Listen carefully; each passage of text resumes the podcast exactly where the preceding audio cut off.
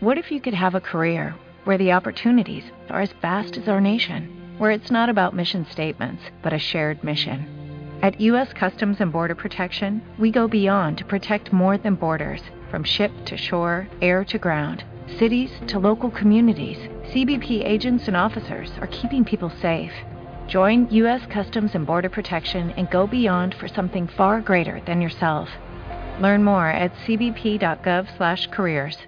3. Una lápida derruida asomaba entre la tierra, sembrada de líquenes, helechos y rosales. Apoyada contra la lápida ardía una antorcha. El gris clavó otra en el suelo, a unos cuatro metros de distancia.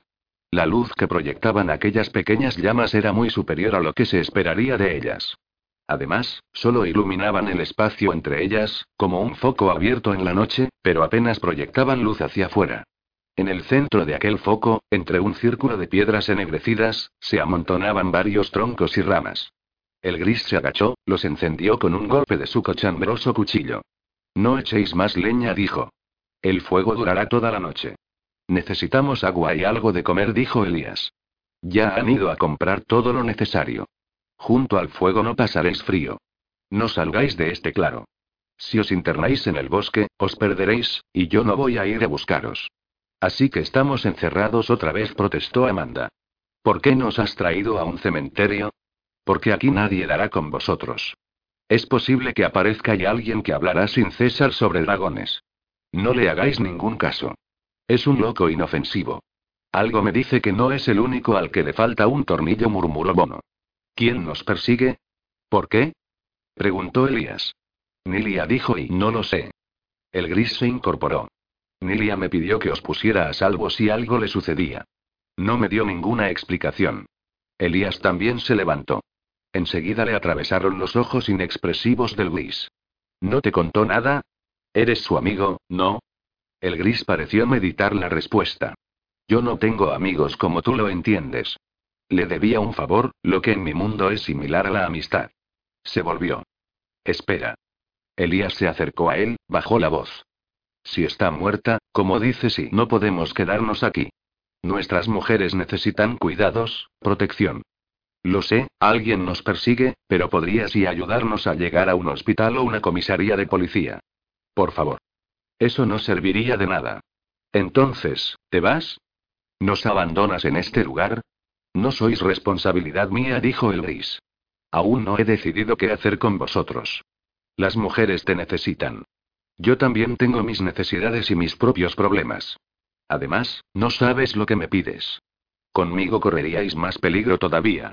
Mañana tomaré una decisión. Pasad la noche aquí o marchaos. Yo he cumplido con mi parte. La decisión es vuestra. Se marchó. Pasó bajo un enorme árbol sin hojas que dominaba el centro de aquel claro, y desapareció entre las sombras de la noche. Sus botas no habían producido el menor ruido. Elías se dio la vuelta y regresó junto al grupo, al lado de Amanda. ¿No has conseguido nada, eh? le dijo Aldo. Se acurrucaban en torno al fuego, sobre sacos de dormir. La temperatura era confortable, no daba la impresión de que se encontraran a la intemperie, de noche. El fuego les ofrecía una sensación de seguridad que Elías no podía evitar sospechar como falsa. ¿Cuál es el plan? preguntó Bono. Pasaremos aquí la noche, dijo Elías. A menos que nos parezca bien atravesar un bosque de noche con tres mujeres embarazadas. Mañana y no tengo ni idea. Yo sí, dijo Aldo. Nosotros nos vamos a un hospital. Si el bosque es tan complicado de atravesar, lo quemaré con ese fuego que no se consume. Vosotros podéis quedaros con ese vagabundo, si queréis, pero Zoe sale de cuentas en siete días. Nosotros vamos contigo, dijo Amanda. Y nosotros, dijo con convicción Bono. No vamos a quedarnos solos en este sitio. Decidido. ¿Verdad, nena? Nerea tenía los ojos perdidos en el fuego, no dio muestras de haber seguido la conversación. Un fuego que no se apaga, Milia, que es inmune al fuego y desde cuando hay un bosque como este en el cementerio de la Almudena. Todo esto es muy raro. Y ese hombre, ese y gris. No es un simple vagabundo que vive aquí. Un modelo de Ralph Lauren seguro que no es, comentó Bono. Zoe, la más callada del grupo, se atrevió a decir algo por primera vez. Deberías escuchar a tu mujer en vez de hacer chistes malos. Ese gris es muy raro. ¿Nadie más lo ha notado? Sí, sí, dijo Bono, excitado. El pelo, ¿verdad? No es tan viejo como para y quieres dejarlo ya. Se enfadó Zoe. Le miré junto al fuego y no tiene sombra. ¿Por eso me diste el codazo? Preguntó Aldo. ¿Y yo soy el de las bromas? Se indignó Bono. Si no tuviese sombra nos habríamos dado cuenta antes. ¿En serio? insistió Zoe. ¿Te fijas mucho en la sombra de los demás? Además, a veces sí tiene sombra, otras no. No me gusta. Tiene razón, dijo Aldo. Y creo que sé por qué. Es un poco absurdo, lo reconozco, pero oí una historia de un hombre que perdió su alma y por eso no tiene sombra. El detalle concuerda y se puede trucar el no proyectar sombra. ¿Y si se pudiese, con qué fin lo haría? Elías agradeció que Amanda se mantuviese callada. Debía de haberse tranquilizado una vez tomada la decisión de que se marcharían por la mañana. Creo que no tenemos que dejarnos llevar por el miedo. Hay muchas cosas que no podemos explicar, pero de ahí a concluir que ese hombre no tiene alma y aquel que no tiene alma. Chilló Bono. Sí, conozco esa historia. ¿Es él? ¿Ese? Yo diría que ese tipo es aquel que no tiene dinero, por cómo viste. Él de verdad es un hombre que hace tratos para robar el alma a las personas y llenar su vacío. Hasta que esté completo. Entonces se convertirá en un demonio que acabará con todos. Válgame Dios. Suspiró Nerea. Que mi marido crea en esa historia es una garantía total y absoluta de que es falsa. ¿Se puede saber de dónde sacas esas tonterías? Me lo han contado. ¿Y quién ha podido contarte una imbecilidad como esa? Dime, ¿a qué clase de lunático se le ha ocurrido tomarte el pelo? A tu hija. ¿Cómo? Se extrañó Nerea. Sí, sí, la nena. A ella se lo contaron en el instituto. Al parecer hay un chico muy gracioso que cuenta muchas historias sobrenaturales, y esa es una de ellas. ¿No te dijo nada? Ja. Y luego dices que yo no presto atención a nuestras hijas. Si pusieras el mismo interés cuando te piden ayuda para hacer los deberes y ¿por qué no dejáis la charla familiar para cuando estéis en casa? Se enojó Aldo. Elías desconectó de la conversación para tratar de pensar y contribuir con un poco de sentido común. La historia del gris era bastante ridícula, parecía un cuento malo de los que les gusta a los niños. Lo extraño era que Aldo y Bono habían oído rumores al respecto, con lo que era una historia que circulaba por ahí. Que se contara en el instituto le parecía posible. Podía tratarse de una nueva moda entre los adolescentes. Pero a Elías no le gustaba que un grupo de adultos considerara en serio que un hombre sin alma les había traído a un cementerio. Por eso le molestaba no poder descartar la idea de sus pensamientos, casi tanto como el hecho de que los troncos que alimentaban el fuego no se hubieran consumido ni las botas del gris causaran siquiera un murmullo al pisar hojas y ramas secas. Aquel ambiente antinatural propiciaba dar crédito a teorías inverosímiles. Eso no era bueno. Al menos Amanda permanecía tranquila, recostada contra una roca, ensimismada, ausente. Los demás se habían enfrascado en una discusión familiar. Bono y Aldo mantenían posturas opuestas en torno al concepto de familia. Parecía que a Aldo le costaba guardar la compostura. Bono, medio riendo, le decía que se preparara, que dentro de poco sería padre y entonces comprendería lo que es mantener una familia de verdad. Empleaba un tono claramente machista, lo que motivaba que Neria estuviera reprendiéndole y dándole coscorrones a cada rato, sin resultado alguno, porque Bono ni rectificaba ni variaba su discurso. Estaba inmunizado contra las regañinas de su mujer. Debido a la discusión, Elías fue el único en reparar en un sonido que provenía de alguna parte del bosque. Silencio. Obedecieron, para su sorpresa. Todos pudieron oír un silbido que se acercaba. Más despacio, gato asqueroso. Gritó alguien. ¿Te crees que yo veo en la oscuridad como tú? Oh. Varias ramas se removieron entre dos rocas inmensas que delimitaban uno de los bordes de aquel claro. Asomó una figura pequeña. Poco después un niño llegó silbando hasta el círculo alumbrado por el fuego. ¿Eh, tíos? ¿Qué pasa? Dejó en el suelo una mochila grande que había llevado a la espalda. Resopló, aliviado. Hostias. ¿Cuántas gordas? No sé si habrá suficiente papeo para todos. Bueno, para los tíos sí, pero las señoras se ve que no se privan de nada a la hora de llenarse la barriga. Están embarazadas, imbécil, protestó Aldo. El chaval se rascó un lunar muy peculiar que tenía en la barbilla. ¡Qué alivio! Venga a papear todo el mundo. El chico abrió la mochila. Sacó varias botellas de agua, pan, queso, fiambre, algunos bollos, una bolsa de manzanas, y dos o tres de patatas fritas. ¿Quién me pone al día? preguntó el chaval, engullendo un trozo de queso. Oye, no iréis a parir aquí, ¿no? Porque esas barrigas parecen planetas. ¿No seréis hippies o algo por el estilo? ¿Hippies? Se extrañó Bono. ¿Y eso qué tiene que ver? Elías descubrió que tenía tanta hambre como los demás, que ya estaban cortando el pan y preparando bocadillos. ¿Y yo qué sé? El chico se encogió de hombros. Lo tengo. Sois unos chiflados góticos que pensáis que mola mucho lo de parir en un cementerio. Ahora os pintaréis la cara de blanco y los labios de negro y nadie va a dar a luz aquí, le tranquilizó Elías, dando un mordisco a una manzana. Genial, tío, sería una guarrería, ¿sabes?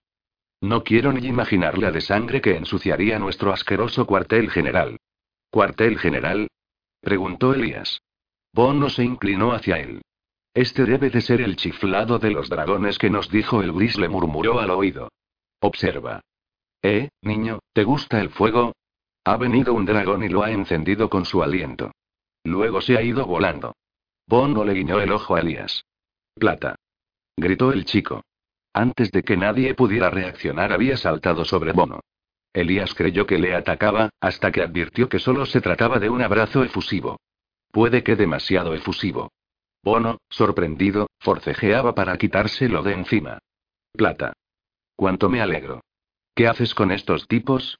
Este cuerpo no es el mejor que has tenido, pero yo te quiero, tío. Quitádmelo de encima o no respondo de mí. Rugió Bono. Elías y Aldo se levantaron al mismo tiempo, aunque no llegaron a intervenir porque el chaval se soltó por su cuenta. ¿Esta es tu mujer? preguntó divertido. Sí, dijo Bono frotándose el cuello. ¿Y el bebé es tuyo? Sí. Si lo tocas te sacudo, chaval, te lo advierto. El chico le dio un golpe amistoso en el hombro. ¿Cómo lo has hecho? La dejaste preñada hace nueve meses y ahora has vuelto al mismo cuerpo. No sabía que pudieras repetir. ¿Alguien sabe de qué habla este niñato? Se encendió Bono. El gris se quedó corto al decir que estaba loco. ¿El gris? Se sorprendió el chico. Está aquí, Siempre me enchufa a mí los recados, el muy y encima me llama loco. Pues me va a oír esta vez. Y el chaval se alejó a grandes zancadas, furioso, tropezando a cada paso y blasfemando. No necesito escayola, gruñó Estrella. Ni vendas. Lobo asintió con desgana. Debes recuperarte. Te rompiste el brazo al lanzar el autobús contra Nilia. Sé cuidarme sola. Y no te equivoques, tenía el brazo roto antes de levantar el autobús. Tú eres el que debe curarse. Mira cómo te dejó la cara. Erais siete, lobo, te dije que no te fiaras de esos centinelas, pero nunca me haces caso. Va, no sé por qué me preocupo por ti. Estoy mejor sola. De todos modos, este plan es una estupidez. Se levantó de la camilla. Lobo no hizo ademán de detenerla porque no era necesario. Estrella no se iría, no podría sobrevivir sola y lo sabía. Solo era una rabieta. O quizás no. Dudó al verla caminar tan decidida hasta la puerta. No era la primera vez que Estrella le salvaba la vida, ni que se enfurecía con él. Sí era la primera vez que amenazaba con marcharse sola. La puerta se abrió antes de que Estrella llegara a tocarla. Rex entró con paso vacilante. Llevaba la mano vendada donde debería tener el dedo gordo, el que él mismo se había arrancado para escapar de los auténticos centinelas.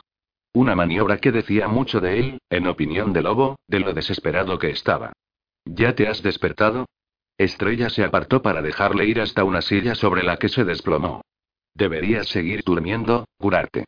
Aunque para lo que habéis servido tú y tus amigos y ¿por qué sigues con nosotros, Estrella? preguntó Rex. Es pura curiosidad. No te gustamos, no encajas y no haces más que causar problemas y desobedecer órdenes. Estrella ladeó la cabeza. Es culpa de Lobo. Él me convenció de luchar por tu causa. Ambos sabemos que eso es una excusa. Sigues conmigo porque tú no tienes ninguna causa por la que luchar. Desde que te echaron no sabes qué hacer.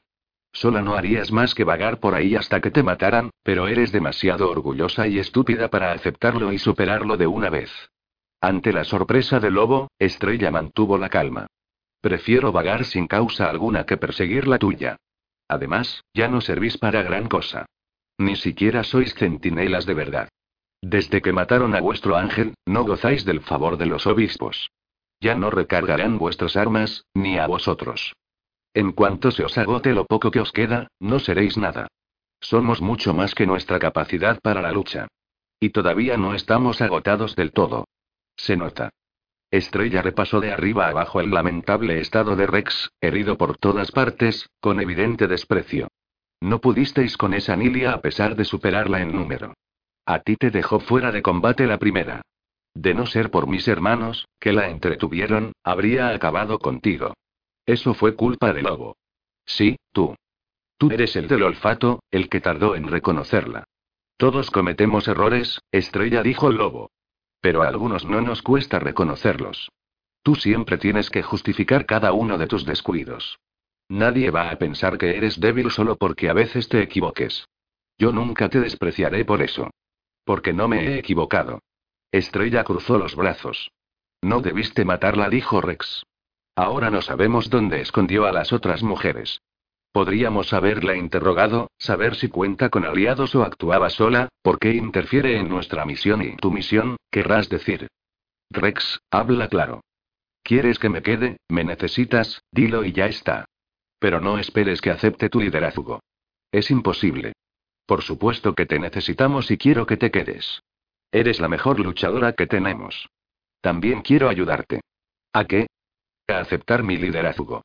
En el fondo sabes que soy el indicado, el único con visión a largo plazo.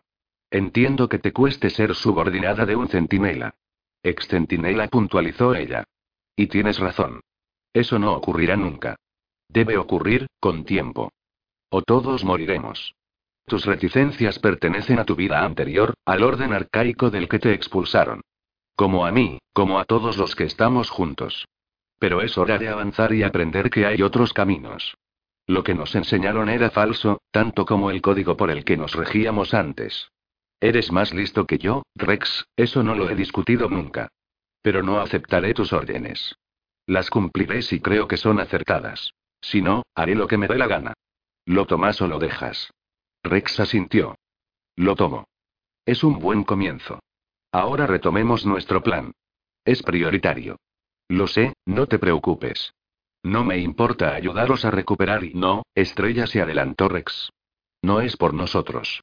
O mejor dicho, no es solo por los centinelas, es por todos nosotros. El plan inicial que os conté era mentira. Necesitamos a esa mujer, pero no para recargar nuestras armas. Lobo se preocupó de verdad por la vida de Rex. Justo cuando parecía que había solventado las diferencias con Estrella, algo que él mismo había creído imposible y que sin duda era una señal de que, efectivamente, Rex era un buen líder, cometía la imprudencia de revelarle que les había engañado todo este tiempo. Estrella apretó los puños. Entonces, ¿para qué perseguimos a esa mujer? preguntó Lobo. Para algo mucho más ambicioso, algo que de verdad podría cambiarlo todo, cambiar el mundo, dijo Rex. La necesitamos para hablar directamente con Dios. El gris permanecía inmóvil entre las sombras, agazapado, alerta. Mantenía la postura desde hacía más de una hora.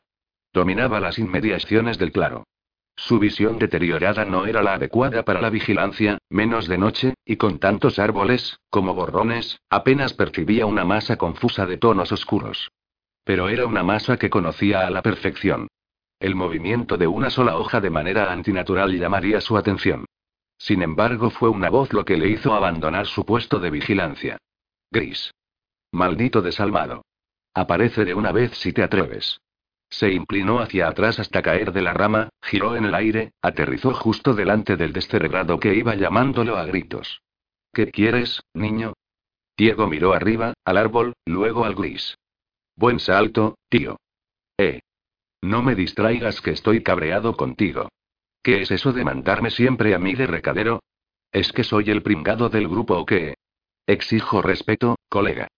Yo y yo soy porque el respeto y si yo te dijera y respeto o de di al niño se le quedó la boca abierta.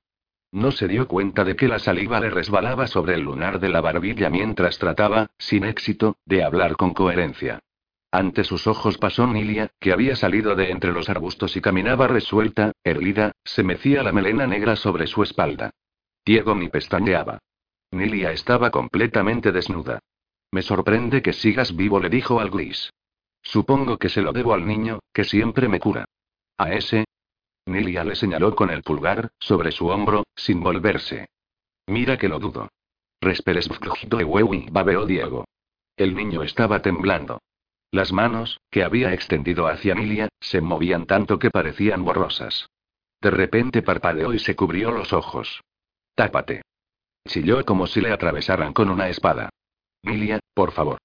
Vístete o no respondo de mí mismo. Me estás matando, te lo juro. Soy un adolescente. No podré contenerme mucho más tiempo y por caminar con los ojos cerrados, se golpeó la cabeza contra la rama de un árbol. Maldijo y tropezó con una piedra. Maldijo de nuevo, más alto. Me largo. Me voy con plata. Y se alejó corriendo sin mirar atrás. Reconozco que no hay otro como él, dijo Milia. Si hubiera más, el mundo no lo soportaría, me temo, dijo el gris. Pero tenía razón, deberías vestirte. Me han dado un cuerpo nuevo, pero nada de ropa. ¿No tienes algo para mí? El gris extendió un lado de la gabardina y enterró la mano en el interior. Extrajo varias prendas de ropa interior femenina y un pantalón de cuero negro. Me gusta, dijo Milia tras ponérselo. ¿Algo a juego para la parte de arriba? Completó su indumentaria con unas botas y una chaqueta, un conjunto completo de cuero negro, ajustado, que realzaba su esbelta silueta y la elegancia de sus movimientos. Bueno, dijo el gris. ¿Vas a contarme quién te mató? Debía de haber como un millón de cosas que podían fallar en el plan de Rex. Con todo, Lobo apenas pudo contener su admiración ante una idea semejante. Incluso Estrella había abandonado su actitud agresiva al conocer los detalles de una estrategia para comunicarse con Dios. ¿Estáis conmigo o no? preguntó Rex. Las palabras sobraban. Hasta en el aire se palpaba la ilusión que había prendido en el grupo. En la escala de respeto de Lobo hacia su líder, Rex había subido varios peldaños, y el licántropo supo que no volvería a dudar de él. Nunca había tenido una opinión pobre del antiguo centinela, al contrario, pero acometer una idea tan ambiciosa era más de lo que había creído posible. El problema sigue siendo dar con la mujer, dijo Estrella. Nilia la ocultó. ¿Quién sabe si la habrá matado? Si quiere impedirnos que la capturemos y la mujer sigue viva, aseguró Rex en un tono que no dejaba espacio para las dudas. Nilia ocultó a tres mujeres, según Lobo. Dos de ellas esperan un niño, la otra no conoce el sexo del bebé porque así lo decidió. ¿Y qué? preguntó lobo. Nilia sabe que buscamos a un niño que nacerá pronto, explicó Rex, pero no sabe quién es la madre. ¿Y dices que los otros eran centinelas? El gris pensaba en voz alta. Lo son, dijo tajante Nilia. Para el gris, esa contundencia era más que suficiente, dado que Nilia llevaba siglos enfrentándose a los centinelas. La posibilidad de que se equivocara en eso era tan reducida que podía despreciarse. Me intriga tu interés en esto, dijo ella. Pensaba que la política no te interesaba. Siempre me acaba involucrando alguien en contra de mis deseos. Como tú ahora, al pedirme que pusiera a salvo a esas personas. Te debía una, pero ya estamos en paz. Nilia curvó ligeramente la comisura de los labios, no era propensa a sonreír. Yo decido cuando estamos en paz, Gris, no lo olvides. No estás tratando con un cualquiera. A mí no puedes embaucarme como si esto fuera uno de tus tratos habituales. Por eso no te ofrecí algo habitual. Nilia suavizó más su expresión, una advertencia inequívoca de peligro para quien la conociera bien. Te enseñé a tomar almas prestadas, un conocimiento que no se ha ofrecido a nadie más. Sigues respirando porque yo te mostré el único modo en que puedes confesarte. No te pedí que lo hicieras. Es cierto, fue tu amiguito Alex, pero tú aceptaste. Tú eres el responsable. Además, ya te dije que me permitieras matarlo de una vez. ¿Sigues queriendo a ese fantasma presuntuoso a tu lado? El gris asintió muy serio. Enviarían a otro. ¿De qué me serviría? Tengo la oportunidad de conocer a Alex antes de enfrentarme a él. Matarlo ahora no me serviría de nada, puede que el siguiente se limitara de vigilarme en la distancia y ni siquiera le viese venir. ¿Aún crees que podrás acabar con él? Nilia bufó con desdén. Qué iluso. Yo sí sé acabar con un muerto, Gris. Tú tienes mucho que aprender. Me necesitas. No insistas. Por mucho que hicieras por mí, o que pudieses hacer, no eres mi dueña. Es normal que tengas esa sensación de posesión, pero conmigo no funcionará. ¿Cómo puedo saber que eres tú, Nilia, la que hace todo esto por mí? Confiando en mi palabra. ¿Eres capaz de algo así? Lo dudo. Sin embargo, sí confiarías en Alex. ¿No es irónico? Las intenciones de Alex son claras, no las esconde. Nili pareció dudar, como si no encontrara modo de rebatir ese argumento. Se encogió de hombros. Cada vez pierdo más el interés en ti, Gris. Sonaba decepcionada. Con lo que eres, lo que podría ser y yo estoy atada por mi condición, como todos los demás, de un modo u otro. Pero tú no le debes lealtad a nadie, a ningún bando. Eres el único que de verdad es libre y no te entiendo. ¿De verdad quieres recuperar tu alma y ser como los demás? Preguntó con un desprecio imposible de pasar por alto. No quiero ser como los demás, aclaró el gris. Quiero dejar de sufrir. Tú tienes que obedecer, cierto, por eso ansías tanto la libertad, pero gozas de un cuerpo perfecto. Si mueres, te dan otro. Yo y no sé cómo explicar mi tormento. Lo soportaría encantada, aseguró ella. Eso dicen todos, repuso el gris. Pero soy yo el que lo soporta. Así que no me interesa lo que pienses que harías en mi lugar. No es personal. Volvamos a tu problema, a la rubia que te mató. ¿Es que ahora quieres ayudarme? Quiero que te marches, Milia, y me dejes tranquilo de una vez. Es lo único que quiero ahora. De acuerdo, Milia no lo sabía, razonó Estrella. Pero eso no significa que siga viva. A lo mejor mató a las tres mujeres. Lobo prestaba atención, no al argumento, sino a la disputa interior de Estrella, que rebatía a Rex sin verdadero afán. Solo quería que la convencieran porque ella misma no era capaz de hacerlo. Estrella estaba pidiendo ayuda para creer.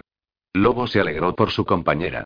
Después de tanto tiempo vagando sin destino, huyendo, ocultándose, por fin había encontrado una meta que tal vez, con esfuerzo, podría llegar a sentir como suya, algo por lo que luchar, aunque proviniera de un centinela proscrito.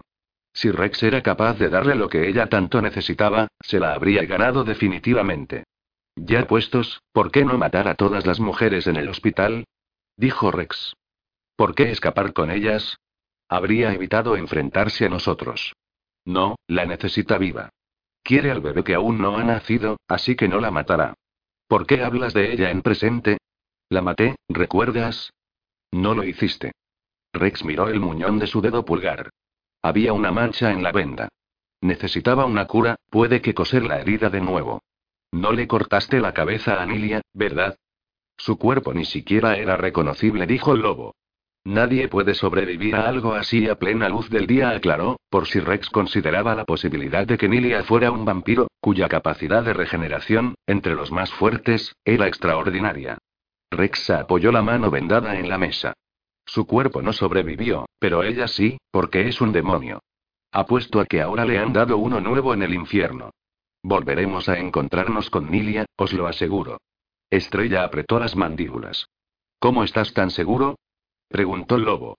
Hay un detalle muy revelador, contestó Rex. No mató a nadie cuando pudo hacerlo. Ya veo, gruñó Estrella. ¿Crees que le dieron esa orden? Rex asintió. Es la única explicación posible. Los demonios son mucho más salvajes que nosotros y que los centinelas, no se puede confiar en su lealtad.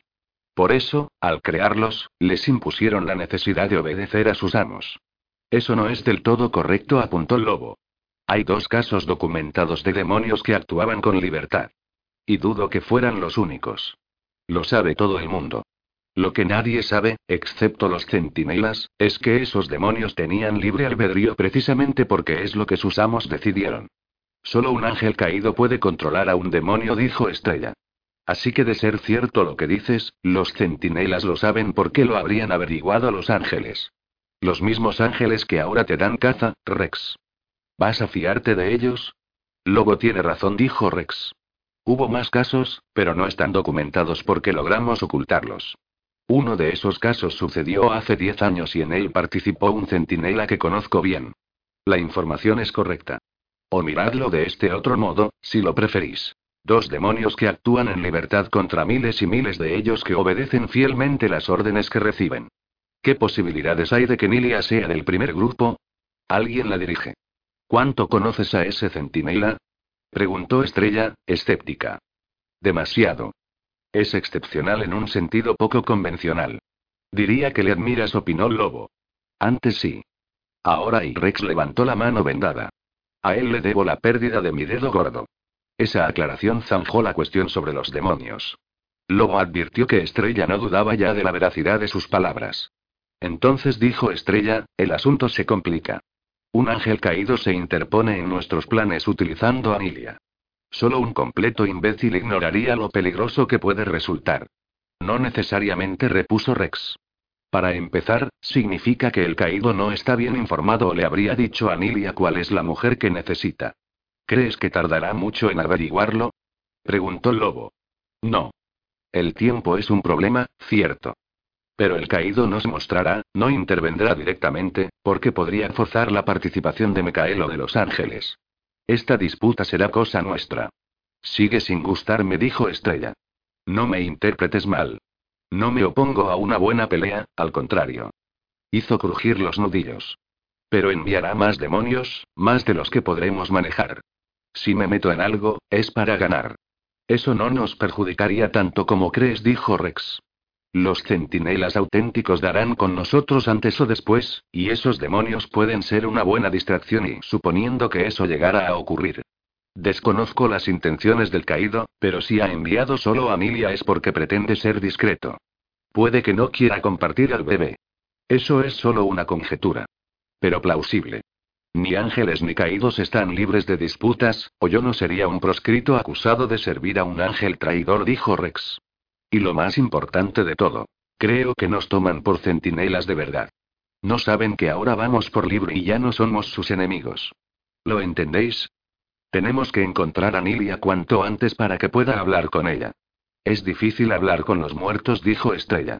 Si otra vez me topo con ese demonio de pelo largo le arrancaré la cabeza, a ver si le dan una nueva. Rex, la opinión de Nilia no es irrelevante, aunque te crea, aunque quiera ayudarte, cumplirá las órdenes que le hayan dado. ¿No es eso lo que nos has explicado? Puede que esas órdenes tengan relación con los centinelas, y ni yo ni mis hermanos podemos considerarnos ya como tales. Así que eso cambia la situación para ella. Además, no olvidéis que Nilian no puede matar. Estoy de acuerdo en que Estrella es una maga, dijo el gris. Nilia se había encaramado a una tumba y estiraba y flexionaba las piernas. Daba la impresión de estar probando su nuevo cuerpo. Y muy fuerte, si te lanzó un autobús. Luego está el hombre lobo y los centinelas. ¿Entiendes a qué me refiero? Nilia apoyó las manos sobre la tumba y elevó las piernas hacia arriba, hasta ponerse completamente vertical. Luego levantó una de las manos. A mí también me sorprendió, dijo con la voz amortiguada por la cortina de pelo negro que le ocultaba la cara. Yo tengo la respuesta, claro. Me intriga saber cuál es tu conclusión. No creo que te guste. El gris se sentó en una roca, con la gabardina negra extendida. Es sencillamente imposible que esos tres bandos colaboren juntos. O bien es algo puntual o es cosa de esas personas en concreto, no de sus respectivas facciones. Por ahora vas bien. Nilia se impulsó hacia arriba con el único brazo sobre el que se apoyaba. Giró en el aire y cayó en perfecto equilibrio. Sigue pensando. ¿De verdad no te dijeron quiénes eran? ¿Qué sentido tiene ordenarte proteger a una mujer sin prevenirte contra quién? Es obvio que no me han dado esa información porque no la tienen. Así de incompetente es mi amo. Ni siquiera me ha indicado a cuál de ellas persiguen. ¿Cómo me gustaría estrangularle? Y dime, Gris, ¿por qué tengo que tratar siempre con idiotas? Era evidente que Nilia consideraba idiotas a todos, así que el Gris no contestó.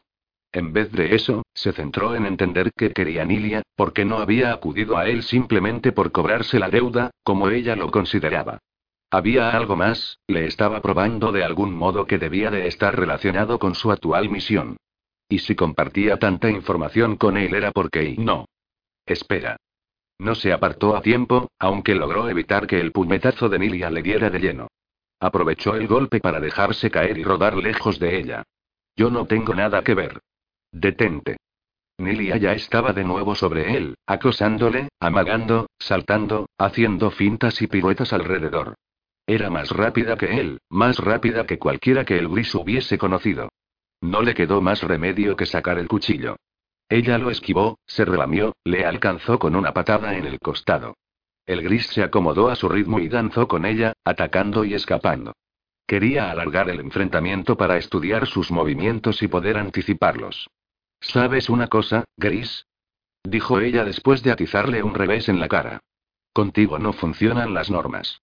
Eres especial, una excepción. Lo que significa que eres el único al que puedo matar. El gris saltó, la alcanzó con el codo en la espalda, y eso la desestabilizó. Pero no cometió el error de intentar otro golpe seguido. Saltó en la dirección contraria. Y así esquivó una nueva patada. No tengo nada contra ti, Nilia. No me obligues a matarte. Aquello la ofendió. Nilia mostró una mueca feroz. Mostró también que rabiosa era más rápida. Pero el gris esperaba esa reacción. Encajó un puñetazo en el estómago a cambio de golpearla en la cara, fuerte. Nilia cayó y se levantó casi inmediatamente. Diría que has mejorado, bufó ella. Retomaron el baile de fintas y ataques entre las tumbas y las ramas de los árboles. Los centinelas, dijo el gris sin despegar los ojos de los pies de Nilia, son proscritos, como la maga y el licántropo. Por eso colaboran. Son centinelas de Samael a quienes han repudiado. ¿Y crees que yo reconocí a uno de ellos? Nilia saltó sobre él, de frente. Sujetó por la muñeca la mano con la que el gris sostenía el cuchillo. Él hizo lo mismo con la otra mano de Nilia. Se miraron de cerca mientras forcejeaban. Ella furiosa, él impasible. Su ángel no era Samael. Sin embargo, sí habían sido repudiados. El gris no podría mantenerla a raya mucho tiempo. Tienen que serlo. Samael murió, pero y no mientas. Nilia se revolvió y le embistió con el hombro. Él evitó el golpe, pero perdió el puñal. Ella lo recogió del suelo. El gris bajó las manos y se quedó quieto. No maté a Samael, Nilia. Sin embargo, es lo que todo el mundo dice. Nilia le arrojó el cuchillo. Se lo clavó en el muslo. No entiendo por qué me mientes. El gris se arrastró hasta que logró apoyar la espalda contra una tumba. No lo hago. No he matado a ningún ángel. ¿Y los centinelas? Es posible que no sean de Samael, admitió el gris. Pero no puedo decirte de quién. Nilia se sentó a su lado. Interesante. Parecía cavilar sobre el segundo ángel, el traidor que el gris no podía mencionar. No tardaría en descubrir de quién se trataba. Un demonio conocía bien a sus enemigos, mejor que a la inversa, en muchos casos, porque los demonios, aunque no se supiera exactamente cuánto podían vivir, era mucho tiempo, siglos, tal vez más, y contaban con experiencia de primera mano. Los centinelas, en cambio, como el resto de los mortales, debían estudiar y entrenarse, nunca alcanzarían el conocimiento que podían acumular los demonios. Al menos Nilia ya se había convencido de que el gris no había tomado parte activa en el asunto y se había tranquilizado. Podías haberme preguntado sin más, se quejó. El gris estudió la sangre que empapaba su pierna, el cuchillo que sobresalía del muslo. Deja de quejarte. Preguntarte no sirve de nada porque no puedo leer tus emociones, podrías mentirme. Prefiero asegurarme. Nilia agarró el puñal y lo extrajo de un tirón. Ahora te mando al crío para que te cure. Agradece que no apuntara un poco más arriba. El gris sacó un trozo de tela y se la ató en la pierna, alrededor de la herida. ¿Necesitas algo más? Nilia empezó a juguetear con el cuchillo. Lo hacía girar y se lo pasaba de una mano a otra. Me gusta. ¿Tienes otro? El gris extrajo otro más del interior de su gabardina, idéntico hasta en los detalles más insignificantes. La empuñadura es un poco grande para mis manos, pero y me quedo los dos. Creo que les haré algunas modificaciones.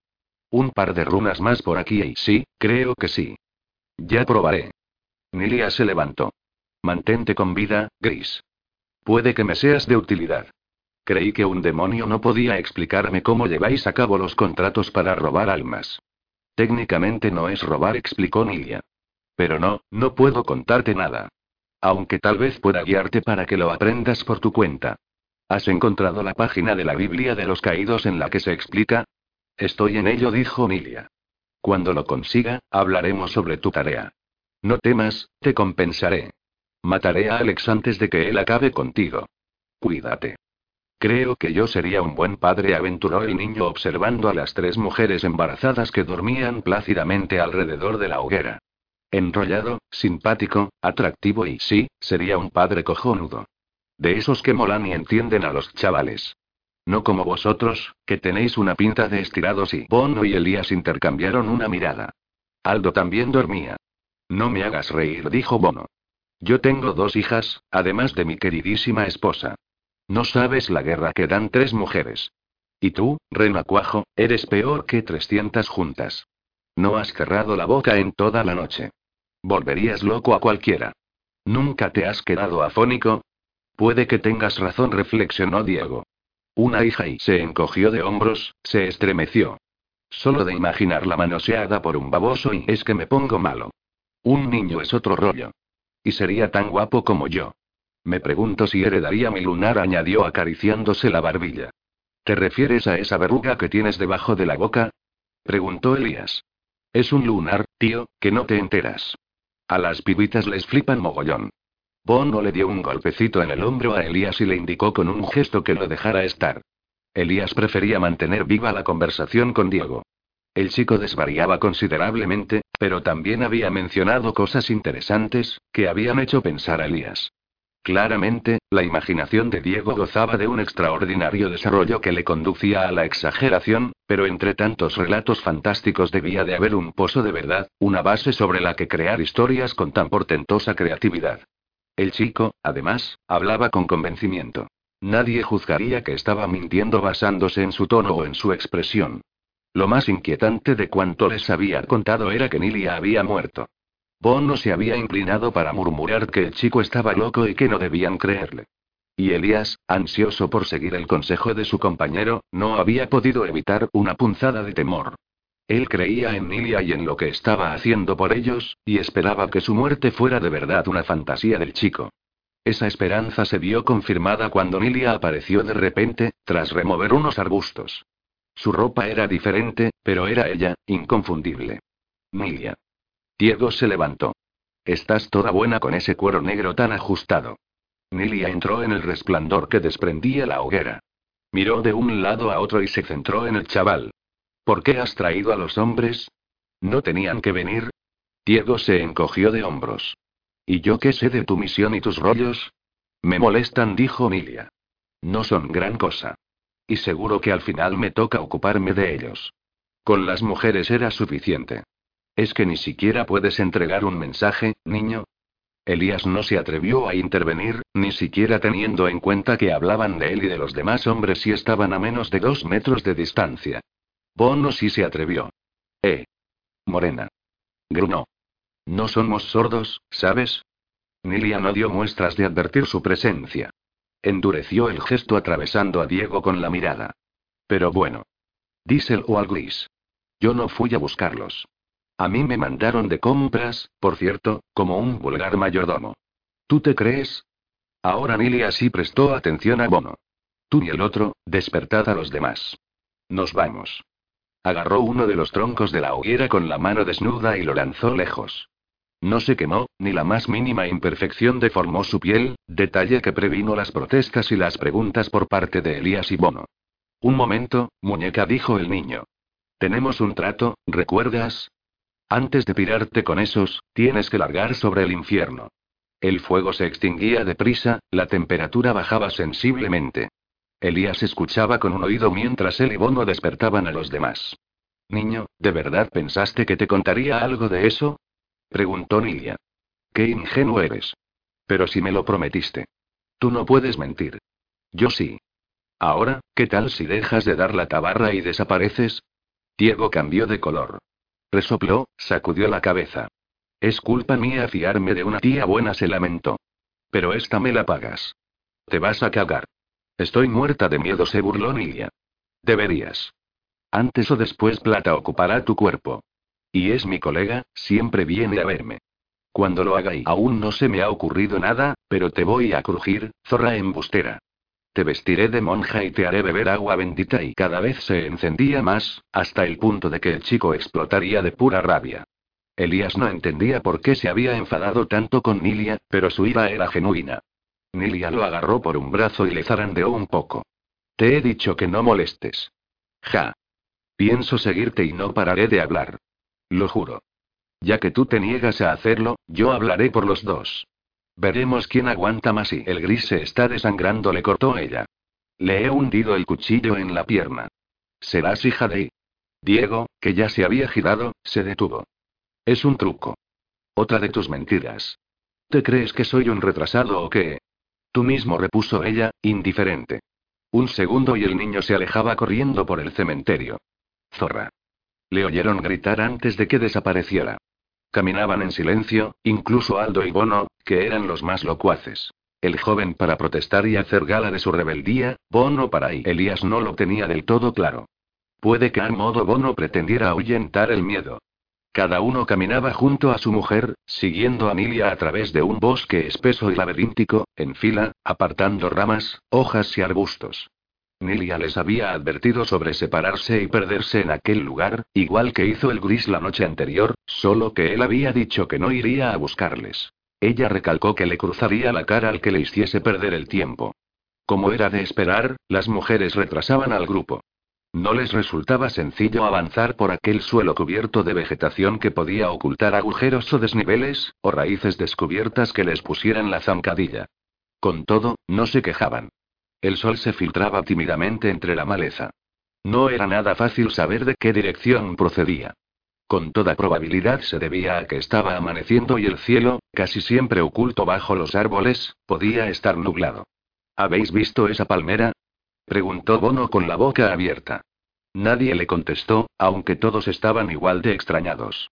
Había muchos árboles que no debían estar allí, junto a pinos, sauces y un sinfín de variedades que Elías no identificaba. En cualquier caso, no hacía falta ser un experto en botánica para saber que no era natural el modo en que se mezclaban. Un bosque no contaba con semejante variedad de vegetación. Además de que estaba convencido de no haber oído nunca hablar de un bosque en el cementerio de la Almudena de Madrid. De vez en cuando, se topaban con tumbas enterradas en la maleza, debatiéndose por no terminar sepultadas. Debía de haber muchas más bajo sus pies. Algo después, se cruzó un gato negro con unos ojos verdes relucientes. Nilia lo espantó. Elías temió que lo ensartara con un cuchillo oxidado que sacó de una funda que llevaba en el muslo, pero el gato se escabulló rápidamente, saltando de rama en rama. Elías creyó oírle maullar en alguna ocasión. Al rato, ya no escuchaba prácticamente nada, salvo el ruido de las ramas que crujían a cada paso. Ahora había más luz, mayor distancia entre los árboles.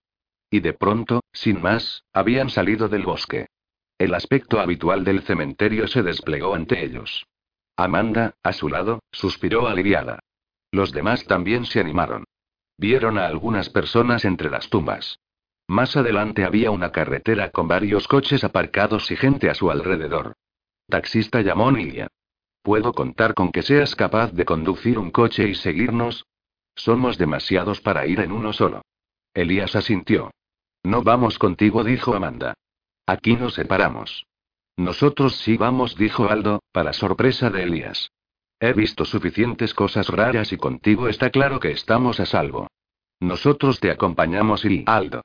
Gritó Zoe. Ahora no, nena. Ya lo hemos hablado. Hasta que sepamos que Aldo. Todos se volvieron hacia ella. La joven miraba hacia abajo. Tenía las piernas separadas y húmedas. Has roto aguas. Gritó Aldo corriendo a su lado. Ya solo necesitamos un coche. Nilia se acercó a Amanda. Nosotros nos vamos. Taxista, tienes diez segundos para convencer a tu mujer o la dejaré inconsciente y cargaré con ella. Aldo ha dicho que venían. No podemos dejarles ahora que sí podemos. La chica ya no es asunto mío. Amanda colocó la mano sobre el brazo de Elías para tranquilizarle. No te enfrentes a ella. Pero Bono estaba a punto de explotar de rabia y se encaró a Nilia. No voy a dejar a una chica que está a punto de parir en un cementerio. ¿Es que no te funciona la cabeza? Si quieres que te acompañemos ya puedes atizarme en vez de amenazar tanto. Alzó los dos puños. Venga, atrévete. Si crees que no voy a pegar a una mujer y Aldo chilló algo ininteligible que sin duda era una petición de ayuda. Zoe gimoteaba en el suelo y se aferraba a los brazos de Aldo. Nerea se plantó delante de los puños de su marido. ¿Por qué quieres abandonarlos ahora? Le preguntó Anilia. No puede dar a luz aquí. Pues que se vaya. No es mi problema. Tú la has traído, junto a todos nosotros. Escucha, si no recibe ayuda médica, podría incluso morir si se presenta alguna complicación. Nilia se dio la vuelta y descendió una suave pendiente hasta la carretera. Los demás no se lo pensaron y ayudaron a Aldo a transportar a Zoe, que continuaba sollozando. El chico estaba pálido, temblaba de nervios, la acosaba con preguntas que no hacían más que transmitirle a ella su aprensión. Bono y Elías, sujetando cada uno un brazo de Zoe, prácticamente la llevaban en volandas, mientras Aldo le sostenía la cabeza y trataba de calmarla, aunque fuera a su manera. Nilia se acercó a un taxi detenido en la carretera y apartó de un empujón a un hombre que se disponía a entrar en el asiento de atrás. Luego se metió y salió un instante después tirando de otro tipo, que lanzó al suelo como una bolsa de basura. Aldo se adelantó y abrió la puerta del lado opuesto. Elías y Bono introdujeron a Zoe con la mayor delicadeza posible, conscientes de que no era el modo más ético de conseguir un transporte, pero de que las circunstancias lo justificaban. El conductor del taxi no opinaba igual. Se había bajado con aires muy poco amistosos. ¿Qué estás haciendo, tía? ¿Estás loca? Vas a llevar a esa mujer al hospital más cercano tan rápido como puedas, sin que le pase nada. Y encima me da órdenes.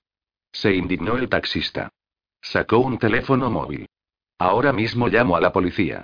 Nilia le quitó el teléfono de un zarpazo y lo estrujó ante sus ojos.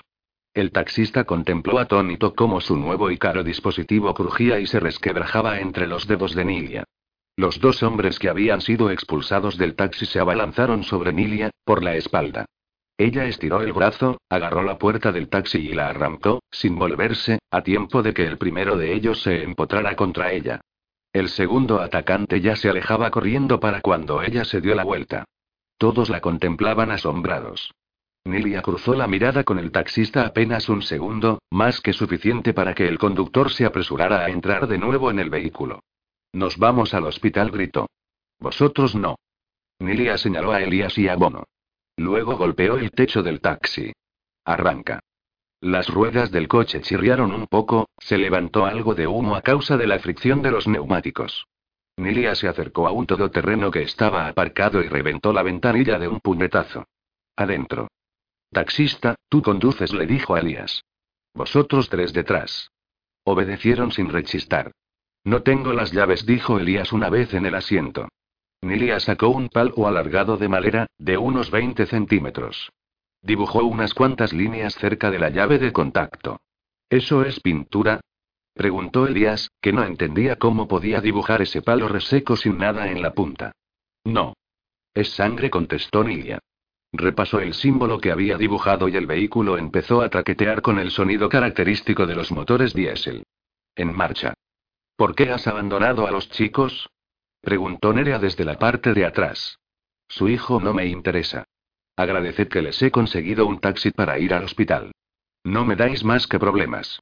Te interesaba hace unas horas, insistió Nerea. ¿Qué ha cambiado?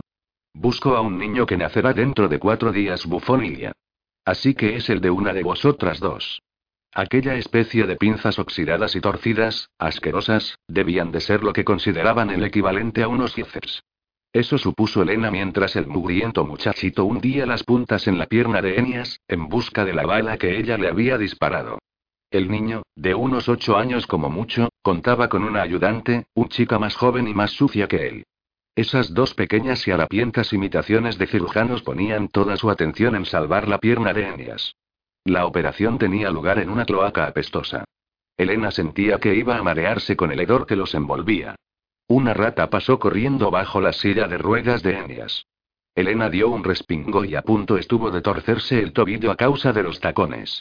De haber sabido que acabarían en ese lugar, habría escogido otra indumentaria. Pero no se le había pasado por la cabeza otra idea que no fuera un hospital, hasta que Enias le pidió que le diera una moneda a un mendigo. En la moneda estaba dibujada una runa, y el mendigo, al verla, no tardó en abandonar su puesto y desaparecer por una alcantarilla.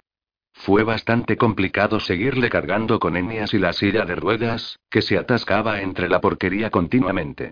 Me gustaría asegurarme de que no sientes nada. El niño miró a Enias con una sonrisa. Puedo anestesiarte con una runa. Tu bienestar y satisfacción son muy importantes para nosotros. Me encuentro perfectamente, contestó Eneas. Elena desvió la mirada. Había visto películas de terror, de zombies y otros horrores, y las había tolerado bastante bien. Sin embargo, aquella parodia de una operación en un lugar tan repugnante era demasiado para ella. Había oído hablar de los brujos. Sabía que Mario los odiaba, aunque hacía tratos con ellos de cuando en cuando.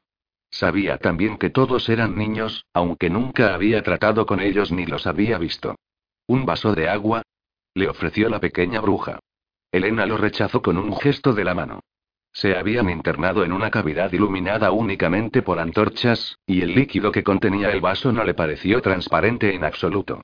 Se prometió a sí misma que si alguna vez la herían y no podía acudir a un hospital, preferiría operarse ella misma a dejar que uno de aquellos pordioseros en miniatura le pusiera un dedo encima. Creo que he extraído el último fragmento, anunció el pequeño brujo. La herida ha quedado muy limpia, impecable. Con el debido cuidado, sanará sin complicaciones. Me encuentro en disposición de garantizar que no padecerás ninguna infección. Excelente, dijo Enias. Elena debió esperar antes de volverse. Pensó que ya habían acabado, pero faltaba cerrar la herida. Una arcada le trepó por la garganta cuando el niño tiró de un hilo de la camisa grasienta que vestía, lo enhebró en un alambre cochambroso y comenzó a coser la pierna de Enias. Por lo menos tardaron poco. ¿Está todo bien? Preguntó Enias a la niña, después de entregarle un buen fajo de billetes. No dijo la pequeña. Hay más de lo acordado. Quería dejaros una propina por lo bien que me habéis tratado. Lo tomaremos como una muestra de tu satisfacción por nuestros humildes servicios, dijo el pequeño brujo, agachando un poco la cabeza. Debes descansar. Nosotros recogeremos todo esto. Nos gusta que todo quede limpio. Emias cogió una antorcha y se la pasó a Elena. Tenía que usar las dos manos para empujar las ruedas de la silla por una alfombra de adoquines mal encajados. La silla traqueteaba, temblaba hasta la última fibra del cuerpo de Enias. Dime que había alguna runa que no he visto y que esterilizaba ese sitio y los instrumentos que han utilizado, dijo Elena. Son la mejor sanidad privada que existe, créeme. Un poco caros, si se le puede poner un precio a la salud. ¿Puedes ni rodar más deprisa? Quiero salir de aquí antes de que me asfixie. Acaban de operarme, respondió Enias. Por mi disparo, no hace falta que lo repitas. Te he ayudado. Ahora cuéntame lo de los gemelos. ¿Qué significa? No lo sé. Emias se inclinó a un lado al pisar con la rueda derecha un montón de basura. Ramsey solo me contó que te vio dando a luz a gemelos. En un parto muy doloroso, por cierto. Diría que no te van a administrar la epidural. ¿Y qué te importa a ti todo eso? ¿Vas siguiendo las misiones de ese lunático? Solo me interesa el demonio que te dejó embarazada, contestó Eneas. Creo que las misiones de Ramsey no se pueden impedir. Yo lo intenté y acabé en una silla de ruedas, así que me quedan pocas ganas de probar de nuevo. Entonces sí, tendré a mis hijos, murmuró Elena. Ese momento no había pensado realmente en ello. Suponía que su marido daría con ella antes o después y la mataría, tal vez tras hacerla sufrir.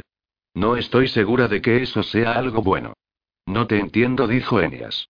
Si sobrevivo a Mario Tancredo, tendré gemelos de un demonio. Ya he pasado por eso, ¿sabes? Yo y quería a mi hija. No puedo explicar la sensación, aún sabiendo lo que era. La mataron ni en mi propia casa. ¿Qué haré ahora? ¿Ocultarme y criar a dos medio demonios temiendo siempre que alguien venga a por nosotros? Elena tenía ganas de llorar. Sumida en las tinieblas del túnel, su debilidad no le parecía tan vergonzosa, y a punto estuvo de ceder al nudo que le ataba el pecho y la garganta. No lo había visto de ese modo, admitió Enias. Creía que tú dejó la frase a medias. Todo el mundo piensa lo mismo. Una mujer joven y atractiva, casada con un multimillonario que le dobla la edad. Yo también lo pensaría. Pero no fue por el dinero, aunque no negaré que ayudó. Mario me gustaba. No estaba enamorada, pero me atraía su encanto, su poder. Yo era demasiado joven y demasiado estúpida. Esa es la verdadera causa. Estupidez. Cuando me di cuenta ya estaba metida en una vida de lujo y corrupción. Tan joven y no tuve elección. Me engañó. Me dejé engañar. Ahora mi vida no vale nada. Tal vez haya una solución, dijo Enias. Ramsey me habló de un hombre capaz de logros que otros consideran imposibles, aquel que no tiene alma. Elena se paró en seco. Él mató a mi hija.